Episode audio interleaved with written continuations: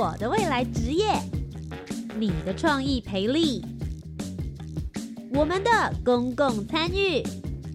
一起迈向国际，壮游体验。你的青春，你的青年时代，这里是青年故事馆。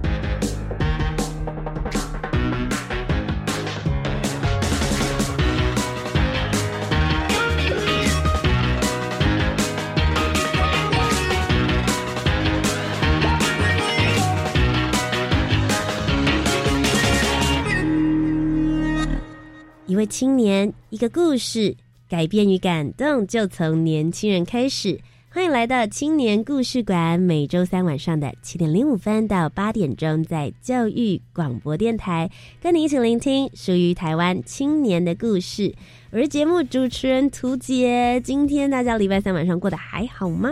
今天节目当中呢，要来跟大家聊聊的是青年好证 Desk Talk，这个由教育部青年发展署所提出的一个青年活动。其实简单的来说，就是我们由各个不同的，不论是民间团体或者企业，甚至是青年本人呢，我们来发起他们所想要关注的一个议题，接着召集所有的青年朋友一起来到现场来进行讨论，用审议式民主的方式，大家一起来看看问题是什么，又应该要怎么样子来解决。同时之间呢，我们会有一些亲子委员，甚至是政府相关的单位人员来到现场，大家可以来讨论哦，这件事情是不是可以真正能够推行成可行的政策？所以其实蛮有意思的。大家都会说，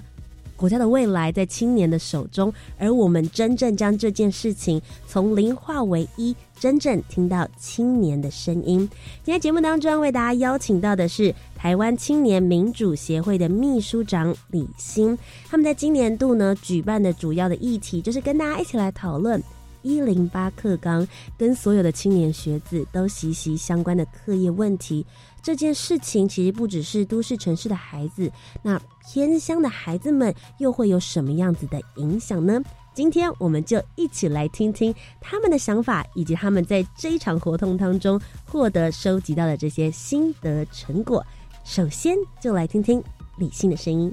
Hello，大家好，我是台湾青年民主协会的秘书长李欣。那其实我目前也还在学，我是台湾大学政治学系，然后双主修社工系的学生。那呃，我们这次举办就如同刚刚主持人所说的，我们的 Let's Talk 主题就是一零八课纲在偏乡对于青年的影响。那我们今天就透过专访单元来好好深入了解这样子的议题喽。Let's go！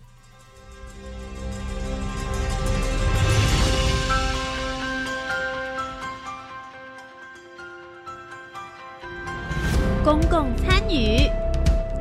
青年组织，志工服务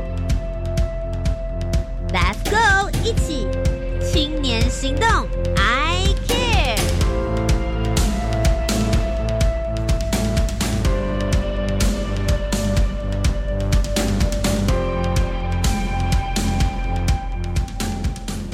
我们今天的专访单元，再一次欢迎李欣来到我们节目当中。Hello，大家好。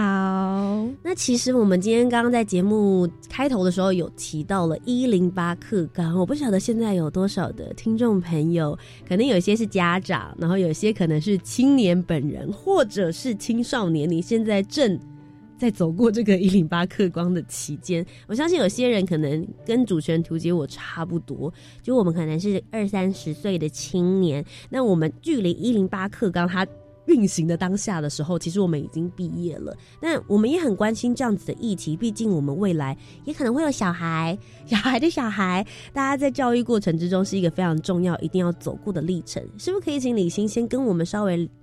讲述一下现在的一零八课纲究竟跟以前有些什么样子的不同呢？好，没问题。呃，那其实一零八课纲最主要其实在它的核心宗旨的部分跟过去的课纲有所不同。过去的课纲比较强调的是呃学科能力跟基础知识，也就是说可能他希望你能够背诵或者是呃取得知识的部分比较多。但在一零八课纲之后，它的宗旨转而像是核心素养。相信这个词大家在听一零八课纲的介绍时候也很常听到。可是到底什么是核心？心素养。其实用一句比较简单的话来说，就是它提供你能够在未来应应各种情形呃挑战的能力，而不只是说呃我知道这一题要怎么答而已，而是当我遇到这个情境的时候，我应该要如何去回应。所以他更希望培育的是你应对问题的能力，而不单单是单一知识点的理解而已。嗯，不过其实刚刚提到说，希望能够培养他们解决问题的能力，这听起来是一个目标，可是实际上面要运行的过程，这不是一件很好教的事情哎，是这蛮困难的。人生会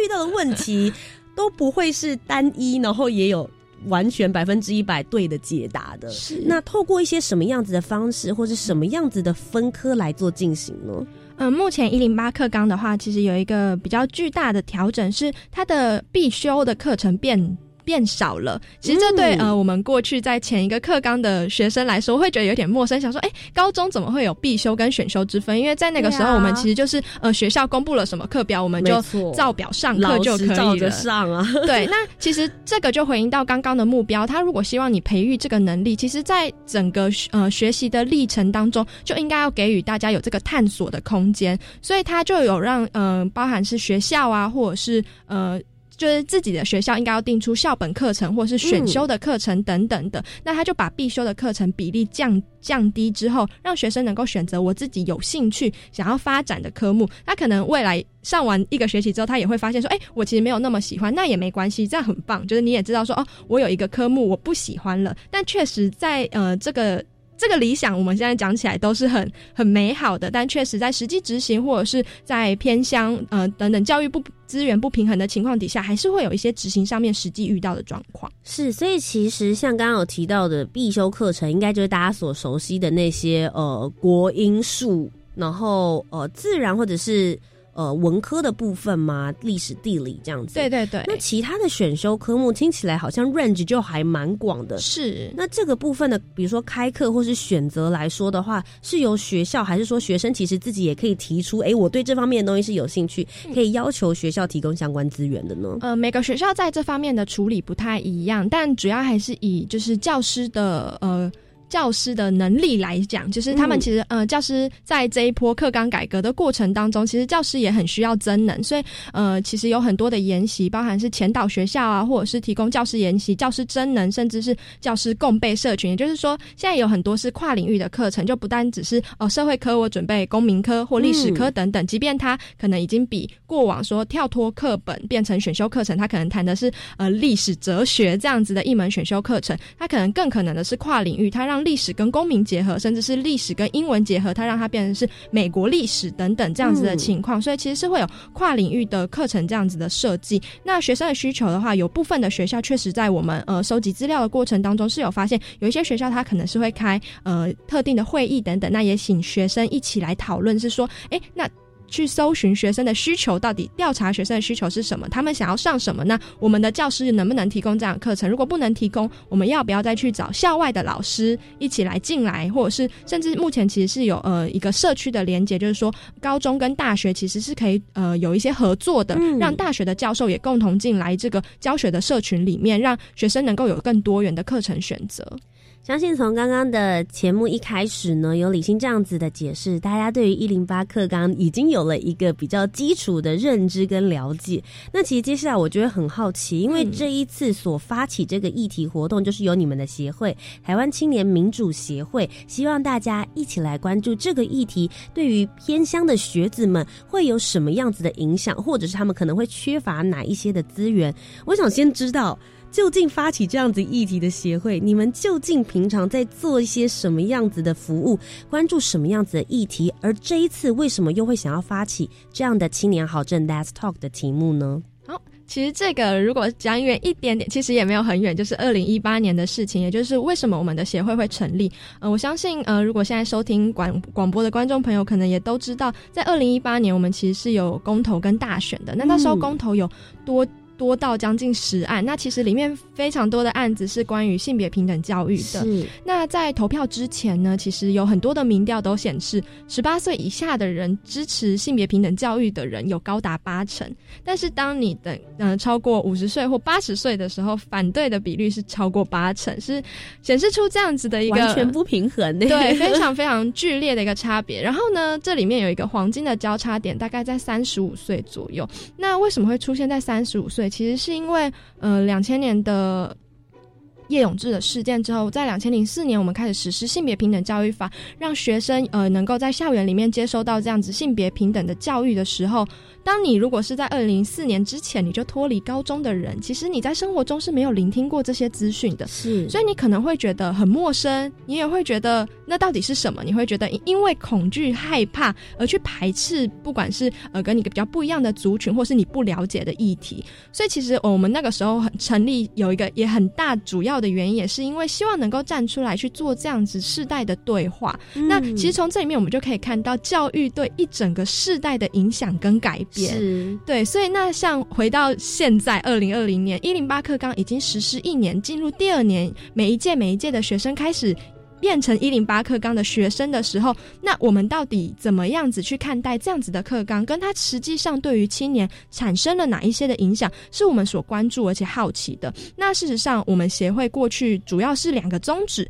第一个是要监督青年的政策，因为其实过往我们很常都会笑说，青年的政策只只出现在选前三个月跟选后三个月，就是当然选前有一些考量，会需要一些青年的选票，那选后三个月是因为还在。选举的蜜月期，没错。那我们协会就希望能够作为在选举当中这个好像平静无波的时候，作为一个监督政府青年政策的力量。而且，其实过往大家对于青年政策的想象比较狭隘，好像都在教育部，尤其是青年署。是，当然青年署其实非常非常的努力，有举办非常多的活动，像这一次其实也提供给青年很棒的机会。但其实除了在这样教育的面向上，有更多的政策是值得。也应该是青年应该要让青年的视角进入的，因为其实包含像是可能是呃能源的议题呀、性别的议题，对于青年都是非常息息相关的。当十年、二十年、三十年之后，这些青年其实会在社会当中要承受这些政策的后果。那当我们在考量这些政策的时候，有没有把青年的视角纳进来，就是一个非常重要的事情。所以我们就希望能够透过呃我们的力量，然后也跟着。社会的青年一起，然后来监督青年的政策，那这是我们其中的一个主轴的方向。那另外一个面向，其实是我们会希望民主教育能够深耕校园，所以我们在过往连续两年的暑假，我们都到台中举办呃全国学生自治培力营，就真实的有接触到高中高职的学生，而且是来自全台湾各地的。是，因为其实像我自己就是高雄人，我是来台北读书，所以我就很深刻的可以感受到中南部跟台北北部的这个资源的落差。嗯，所以当我们协会在举办活动的时候，其实我们也会思考是如何把资源往外带，所以我们也才会在台中举办。那确实，在那个场域，我们就会遇到很多呃来自各个不同地区的学生，那就会听见他们分享关于他们生活、他们的学习，他们不管是在学生自治的领域，或者是甚至是可能很切身他学习上遇到的状况。那一零八课纲，其实我们就确实有听到一些呃回馈，这样子可能包含是呃学习历程档案的系统啊，或者是呃老师可能学校。老师也有一些没有那么清楚的部分，那我们就希望能够透过这样子举办 Let's Talk 的讨论，让更多人能够进来，然后看见不同面向的问题。诚然，城市呃都市的学生会遇到的一些问题。呃，可能偏乡也会遇到，但偏乡因为它的特殊结构性的状况，它会遇到更多的问题。那能不能引起更多人的关注，而不只是在偏乡内部去做讨论？我们希望能够串起不同地区青年这样子的一个社群，共同来关注跟自己相关，或者是过去大家不觉得跟青年相关的议题。举一个例子，其实，在呃过往的课纲的。讨论里面很常在新闻看到是两个团体，一个是老师团体，一个是家长团体，再多再多就是专学者专家。可是过往其实很少报道学生到底怎么想的，所以我们很希望能够让学生的这个角色在这个政策的讨论里面也是能够被看到的。他不只是好像是一个受影响的人，而他能够站出来说：“我认为应该怎么做，我受到了哪些影响。”嗯，因为其实李欣刚刚也有提到说，像我刚刚问，那究竟在一零八课纲里面，如果我想要选修一些其他的科目，他刚刚讲到一个很关键的资源，其实是老师。老师的能力范围之内，他能不能够给到这样子的串联、连接，甚至是额外的这些资源跟活动？其实这也许在偏乡跟都市当中就已经有非常非常明显的落差了。而这这之中，到底学生实际的是怎么样子被影响？而这些被影响的人，他们实际站出来告诉我们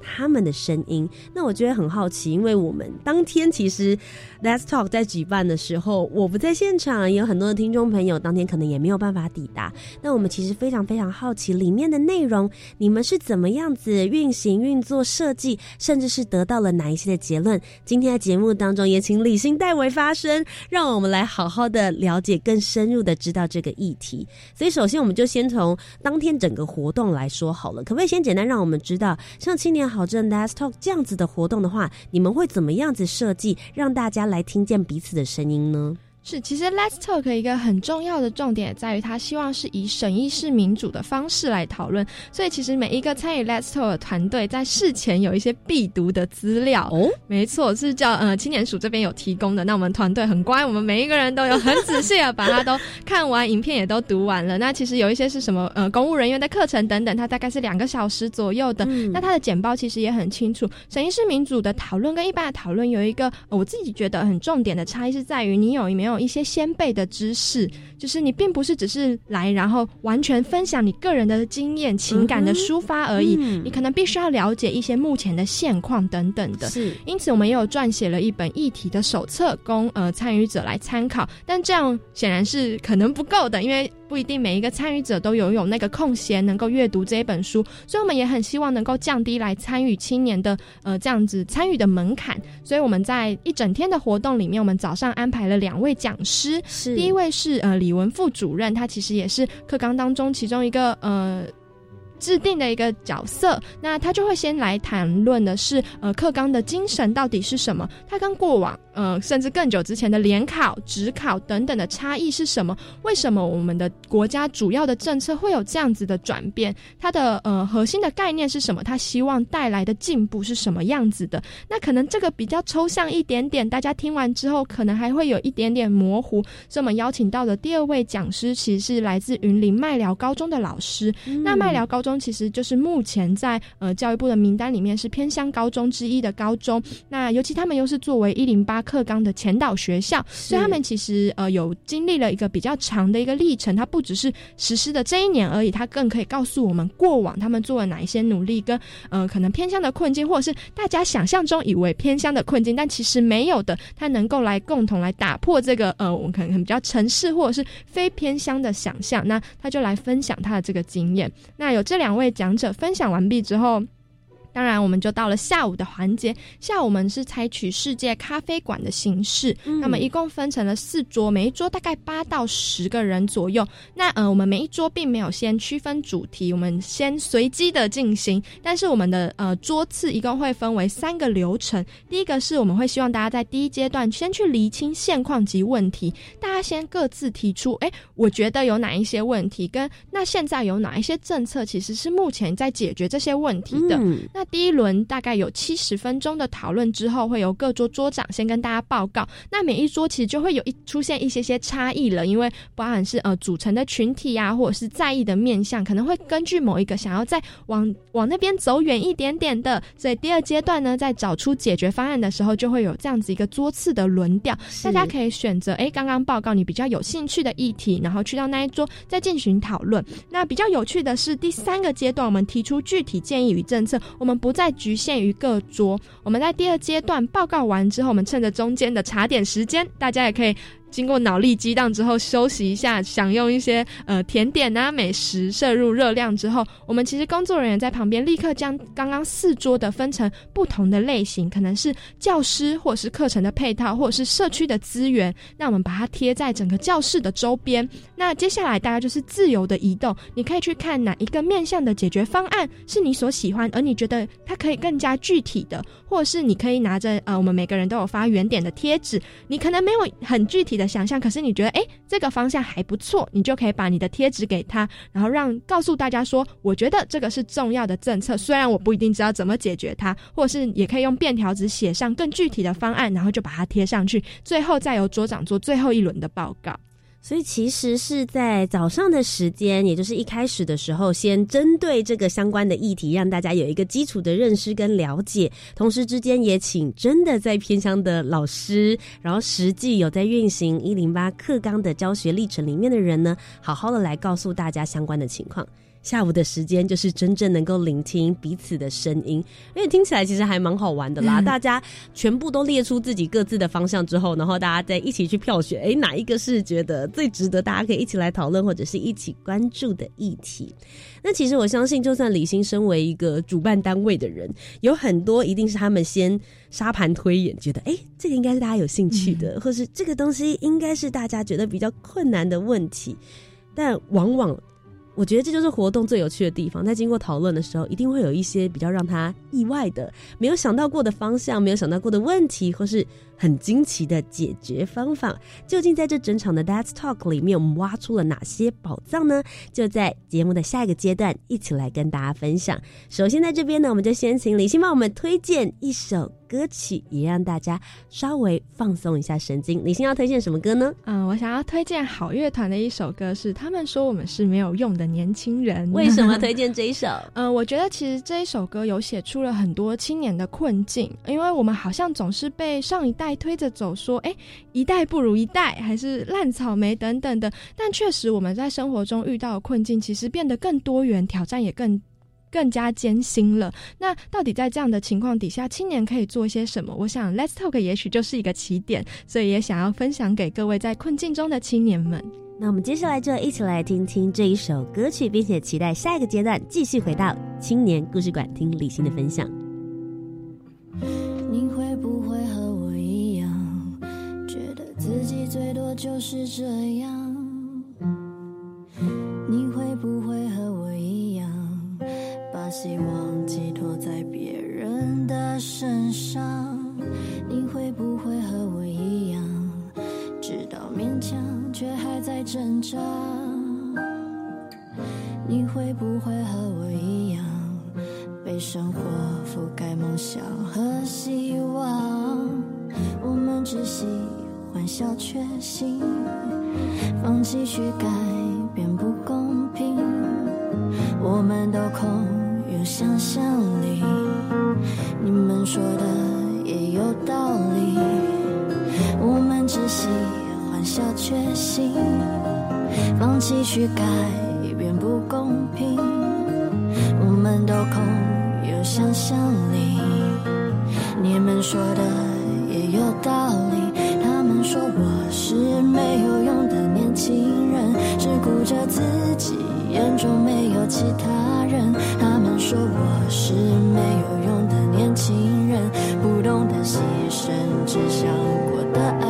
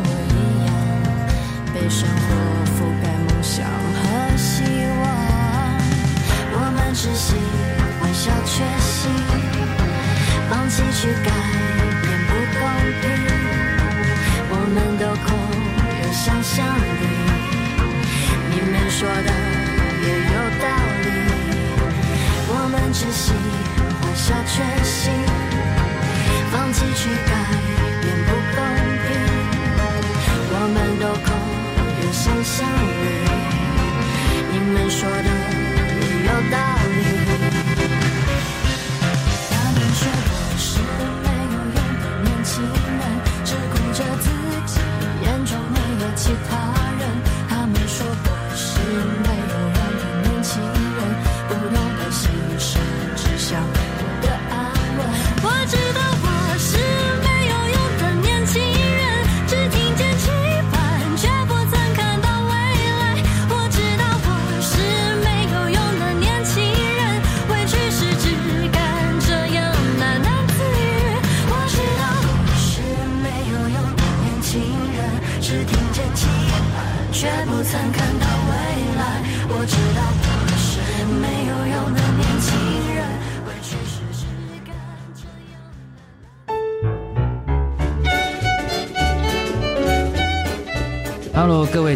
大家好，我是主持人彭仁宏。圣诞节即将来临，创业青年们除了在创造经济奇迹之外呢，也别忘了继续收听我们每周二下午五点二十分的创青宅急便节目哦。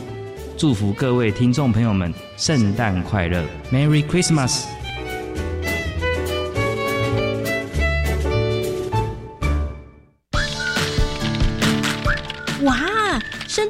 度探索在地文化的壮游点呢！我们来报名参加好吗？好啊，多认识台湾不同的面向。耶，赞哦！青年发展署推动青年壮游点 DNA，鼓励地方青年返乡，为家乡与传统产业带来新生机。相关活动，请到壮游体验学习网查询。欢迎踊跃报名参加。以上广告由教育部提供。亲爱的民众，即日起，行政院主计总处将办理家庭收支调查，派员到府上进行访问。访问项目包括家庭收入、支出、设备及住宅概况。调查结果仅作为整体统计分析，提供政府制定相关社会福利政策参考。您的个别资料我们会妥善保密，绝不外泄。谢谢您的配合。以上为行政院主计总处广告。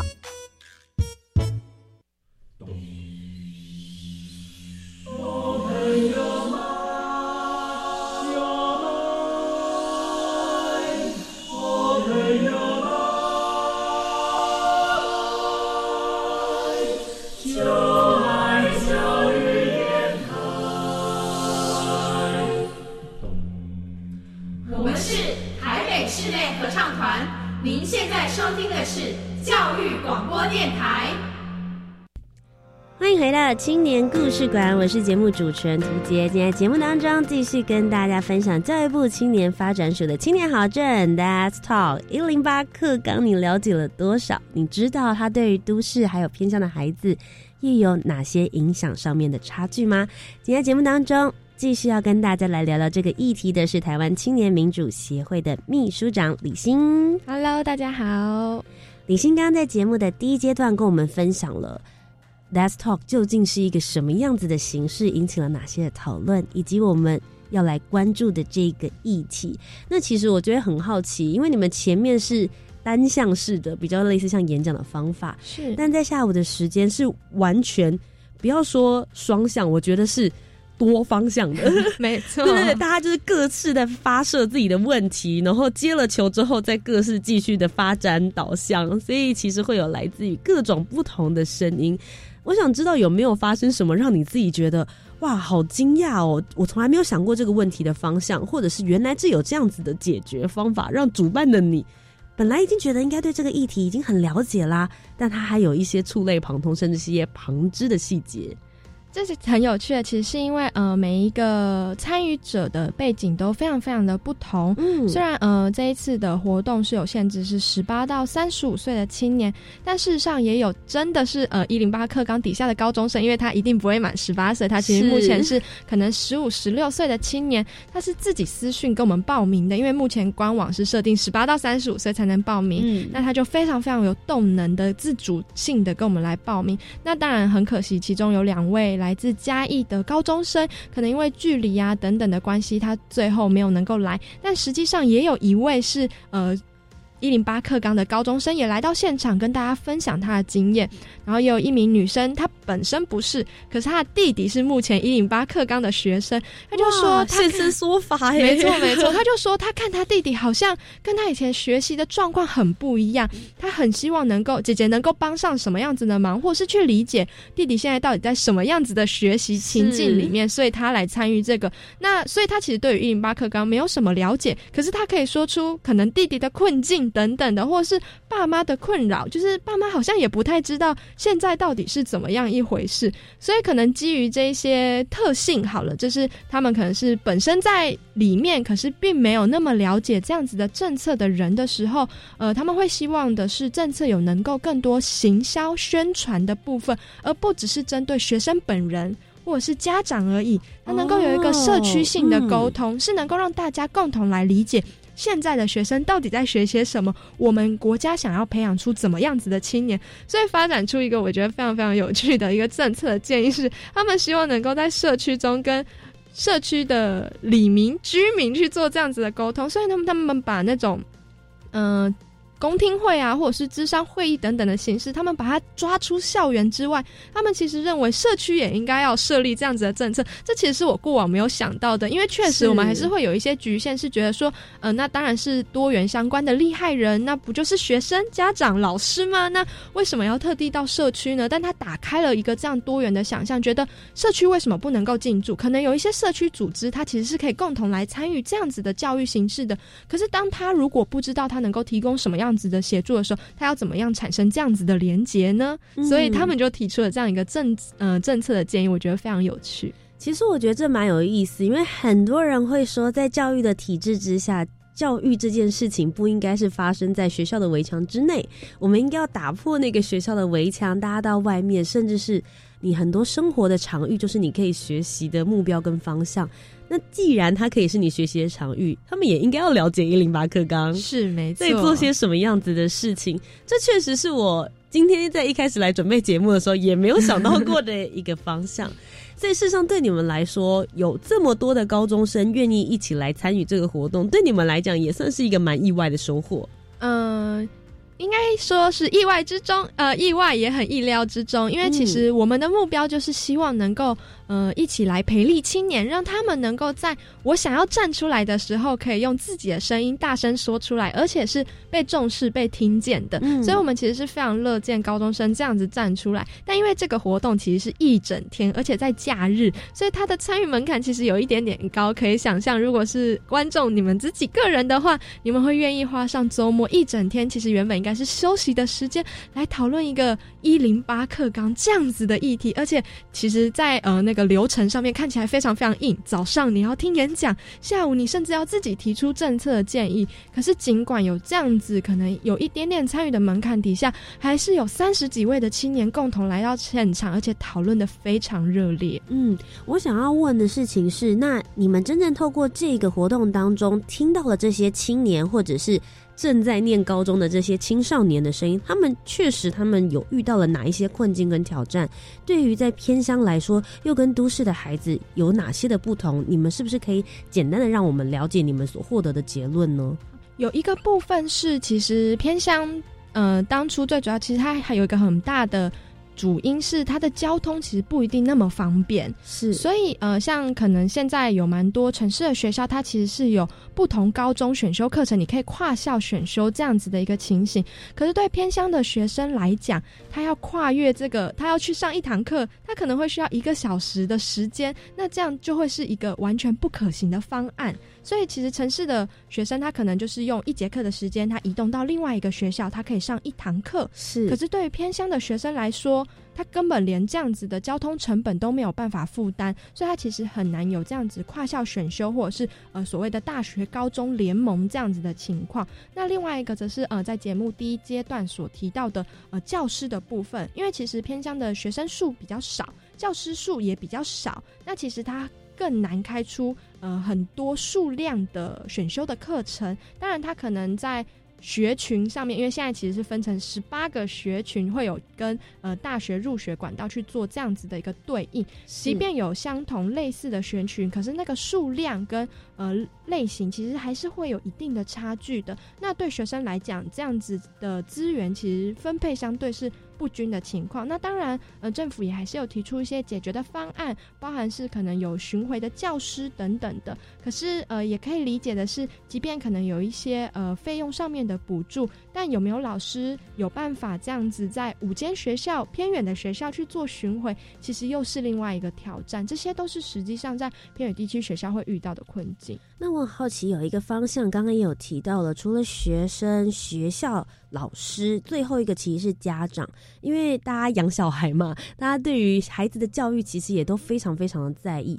有的时候一个政策新的政策出来的时候，其实家长是会最无无所适从的。在这个角度上面来说，你们觉得家长又有哪一些可以调整，甚至他们可以出力的建议呢？是，其实这个在呃我们当天早上的演讲，麦寮高中的老师郭林慧老师就有分享到，他对于在他的地区，就是麦寮那边的家长，其实是非常感谢也感动的，是家长都算是非常的支持。也就是说，其实是需要老师或学校先有这样子的一个沟通，让家长明白为什么我们现在会有这样子政策的改变，不再是完全以考试为导向的时候。会可能会疑惑说，为什么我的学生、我的小孩今天回来学的是这个东西？他回来不再跟我讲历史、地理、公民，他跟我讲是今天的新闻等等的时候，家长要怎么样去应对这样子的挑战？那对麦寮高中的老师来说，其实呃，家长的接受度相对是比较高的，因为他可以去接受学生有比较多元的发展。但可能像在城市的老师反呃。城市的家长有一些反而会更在意学生的升学表现，所以会更加追求在这样子选修课程里面，到底可以为我的学生具备什么样子呃升学的能力，而不只是他整个生涯的能力。所以这样其实也会出现各有优缺的情况产生。那其实听到了这么多方向不同的意见之后，其实大家最好奇的事情是。既然这个活动叫做青年好政 Let's Talk，大家都会希望把我们所留下来的这些经验，大家所讨论出来的心得，也能够上达天听。希望能够在呃制定政策，或者是能够真正决定某一些教学方向的一些单位，他们其实也可以听得到。我想知道，像你们办完这样子的活动，接下来之后，它会如何被传达到，不论是。青年署、教育部，或者是甚至像你自己也是亲资委员，用什么样子的方式可以真正让政府官方单位听得见这些声音？是我也是，这也是一个我们觉得 Let's Talk 举办很不错的地方。是，嗯，它不只是让那些建议留在当下的那个空间而已，它更是在事后，它会有这样子议题的一个整理，然后转交给各个相关的部会。那各个相关的部会会再提出一个回应。那当然，我们也可以理解，可能对于一些。过往比较没有跟政府有沟通经验的青年来说，那样子的回应，他可能也会不是很清楚，说，哎，到底是什么意思？所以我的问题解决了吗？还是？就是这个政策就对应到了我的问题吗？所以就会再举办一次成果的发表会。那而且今年就我的了解，目前青年署其实是在呃规划第二阶段的 Let's Talk 这样子的讨论。所以每一个场次，你可以由呃负责的团队选出两个最主要想要讨论、继续深化讨论的议题。那到时候应该是会请到呃负责的团队，也许也有青年，然后跟负责的部会现场有一个对话的空间，就不呃让那个对话不只是。是跨时空的，因为现在如果是这样转交建议的方式，其实是一个跨时空的对话嘛，就是哎，我讲了 A 之后，过了十几二十天啊，不会回用文字回应 B，那你有很多疑问，可能就没有办法继续去做延伸发展，所以接下来后续会有这样子的处理。但呃，我们自己个呃协会的立场是，即便是在第一阶段那样子呃跨时空的对话的形式，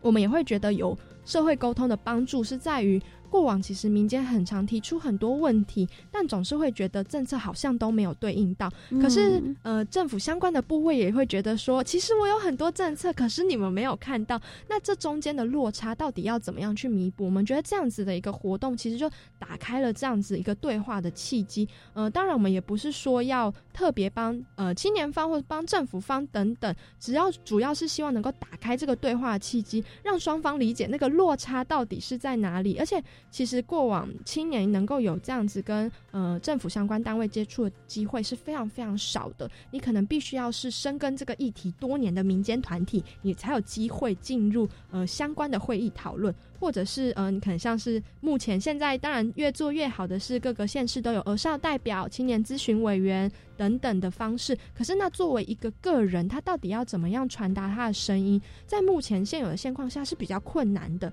可是我们应该是重视每一个青年声音的一个国家，所以那到底要怎么样做到这件事情？那我觉得 Let's Talk 是有所帮助的。像实际这样办理这样子的活动，你们身为主办单位，你自己觉得？在运行的过程里面，有没有遇到什么样子的挫折或者是挑战？可以给接下来也想举办的团体或是青年一些建议。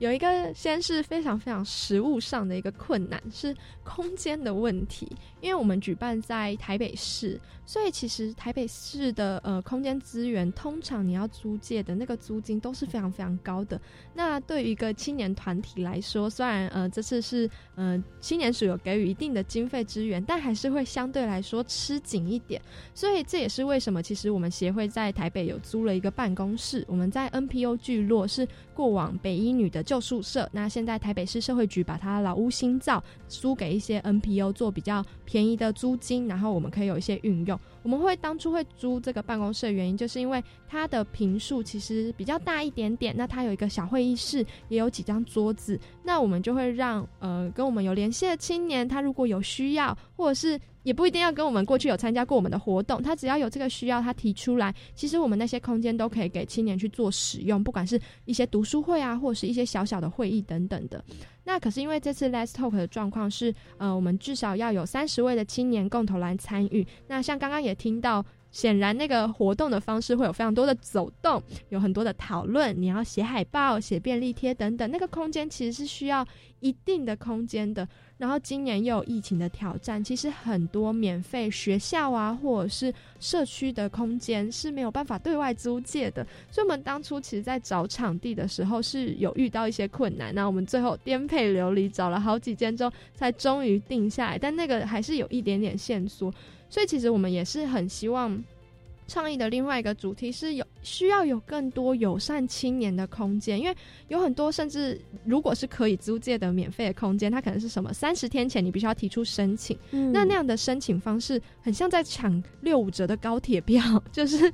那个十二点一到的时候，你要赶快去登记，对，然后就没有办法了。或者是他可能需要你是一个团体，那个体的青年其实也会没有办法去做这样子的申请。所以我们觉得，即便我们已经成立协会了，而且这次也得到青年署的补助，但如果在我们举办活动的时候，都还是会遇到这样子的困境。那其他的青年，甚至学不管是学生或者是刚出社会的青年，自己想要有一些动能来举办一些活动，召集他的呃。对于这个议题有共识的朋友来讨论的时候，都会遇到一样的困境，所以这也是我们觉得很期待可以去解决的一个问题。那其实我会很好奇，在办完这一些阶段性任务的活动之后，接下来下一步，不论是协会还是你个人，你们接下来想要继续 follow 这个议题的后续，你们会怎么样子来做，或者是有哪些新的方向，也可以跟大家一起来分享。是，其实呃，当天的议题最后收拢起来，大概可以分成几个面向，大概都是呃以参与的角色来分，可能有学生，就是如何帮助学生做生涯探索。然后或者是老师怎么样帮老师做呃教师的增能，或者是偏向的老师不要只是用爱发电，要自己很努力的去做，因为啊老师数比较少，那我努力一点这样子其实是很辛苦也比较消耗的一个形式。那还有刚刚节目一开始所提到的社区这样子的方式。或者是硬体的部分，大概可以分成这几个方向。那对我们来说，我们毕竟是一个青年的组织，我们其实会很希望是我们未来能够更往社区在地去走。也就是说，我们能不能把这样子的一个，不管是审议式民主的方式，或者是一个如何讨论议题跟如何。共同来卷动青年进入议题这样子的一个方式带进个别的地区里面，也就是说，他来参与我们的活动或我们培力他们，并不是希望他在单一的议题上去做呃更深入的发。发展变成啊，未来就是跟着我们一起做这样子政策的研究，并不是，而是他得到这个能力之后，他能够回到他的社区里面去解决他所遇到的问题。所以，我们当初会选择一零八课纲，另外一个原因也是因为它其实是目前青年普遍上会遇到的困境。那当然，在偏乡上有它独特的。呃，情境存在，那我们能不能透过这样也带领一些青年来看见他们自己社区不同的样貌？也许就以一零八课纲为这个出发点，那他可以发掘更多他生活中的问题。对，这是我们对未来的想象。今天非常谢谢李欣来到青年故事馆的专访当中，跟我们分享他们这一次办理了青年好证的 S Talk 关于一零八课纲的相关问题。相信透过今天的节目，大家应该对于现在的。青少年、高中生正在学习过程的阶段，不论是现况还是他们遇到的问题，未来应该要什么样子的解决模式，也期待大家可以跟着我们一起来做开放式的讨论。那今天在专访单元的最后呢，我也想要请李欣鼓励一下。现在正在度过这个 一零八课纲过程的，不论是青年学生、老师或是家长，有没有什么话想要对他们说？嗯，我觉得要相信改变的可能，也就是说，过去其实。很长，呃，大家就会想，或者是像我刚刚第一首歌讲的一样，大家会觉得好像是没有用的年轻人。可是各位青年们，一定要相信你们自己的能力，也要相信改变的可能性。那那个改变如何开始，就是从我们个人的行动开始。所以，如果你愿意，你有想法，你有对于你的生活、你的经验有一些些感受，而你有想要提出的改变，那我们就一起来行动，一起改变。那么接下来李欣要为我们推荐第二首歌曲了。第二首歌你要我们推荐的是？第二首歌我想要推荐的是邱正哲的《太阳》。为什么推荐这一首？嗯，我觉得可能在做议题的过程中，其实都会有很疲惫，或者是。没有那么容易看到那一些改变的时刻，可是我觉得大家还是回到那一点，要相信你所做的事情，可能是对别人有影响力，也对你自己有影响力的。要相信这样子温暖的力量是能够串起我们彼此的。那我们接下来就来听听这首歌《太阳》，接着呢就再来听听李欣究竟平常都看些什么样子的书，看些什么样子的电影喽。你总感到落寞、沮丧。你总感到失望，对于人生未来，总有太多迷惘。你总伪装自己不痛，你总笑着逞强。对于爱情害怕触碰，放弃挣扎。你看着我眼睛，你记着我声音。无啊风雨，别忘记还有我站在这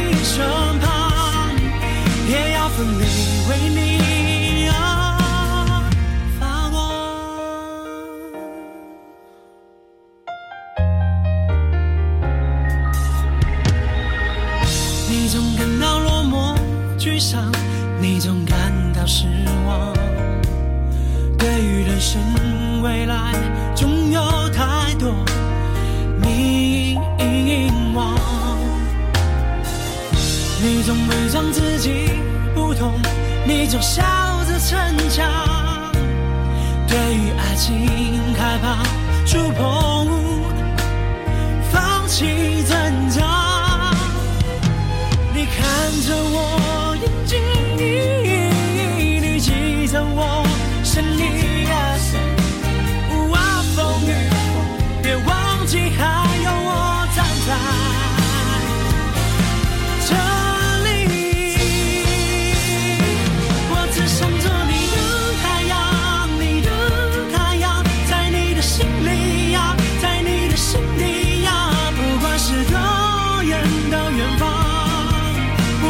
害怕。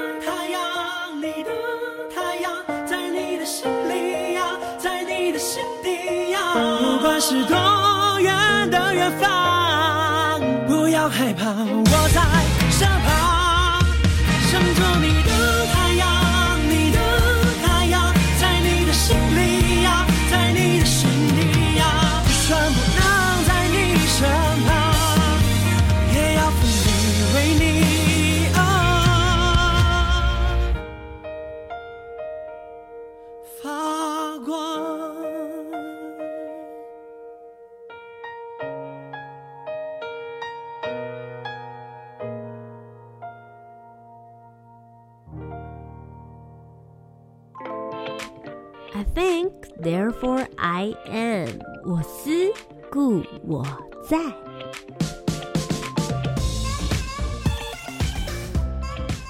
Hello，大家好，我是李欣。那我今天想要推荐一部电影，它其实并不是二零二零年最新的，但是它最近因为呃影院有重新上映的关系，所以想要重新推荐给大家，是呃《星际效应》。那为什么会推荐这一本呃这一部电影？其实是因为它的剧情对我而言是非常非常的感人。它不只是父女之间的，它更是整个人类地球社群上的。因为它其实在讨论的就是在未来呃整个地球面临到了可能是呃能源啊或者是粮食缺乏的时候，有一些人必须要离开地球去做完全未知的星际探索这样子的一个故事。那呃，最主要想要推荐给大家的原因，其实是在于，即便在那样子未知、那样子恐惧的状况底下，主角也仍然相信他的行动是能够为呃人类带来一些改变跟未来延续的可能性的，所以他还是义无反顾、非常勇敢的踏出了他行动的那一步。而我相信，我们在生活中也能够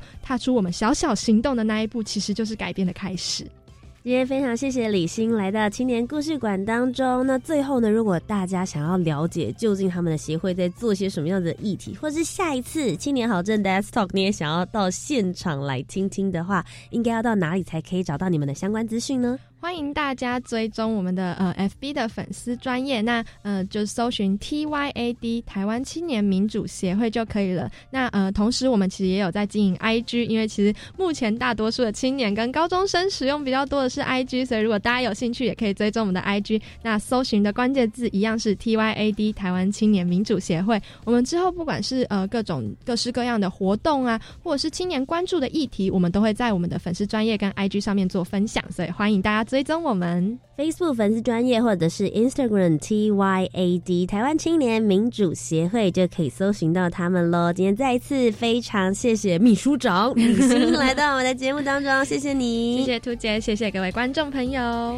那么我们今天在节目的最后呢，就一起来听听教育部青年发展署即将举办的精彩活动又有哪些呢？